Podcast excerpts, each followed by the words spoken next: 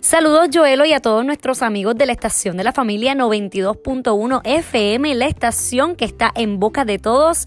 Les saluda su amiga Verónica González en Herramientas para la Familia. Y esto es para la familia Nama.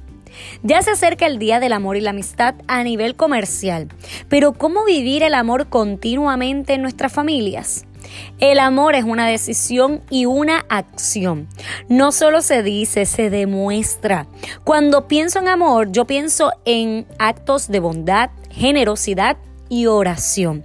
El amor debe ser el lenguaje diario entre esposos e hijos y familiares.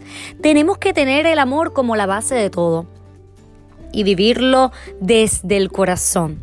Así que tenemos que vivirlo comenzando amando a Dios, amando a Dios sobre todas las cosas. Para celebrar el Día del Amor y la Amistad, verdaderamente y continuamente, tú tienes que hacer lo siguiente. Suelta el enojo. Esa es la parte más importante. Suelta el enojo porque nadie puede vivir el amor diariamente si está enojado. Identifica las necesidades. El amor es una acción. Si alguien te necesita, demuestra el amor y más en el hogar, más en las familias. Y reconoce lo bueno que tienen los demás. Tu esposo, tus hijos, tus familiares, la gente externa. Identifica eso bueno que tienen, reconócelo porque eso es vivir desde el amor.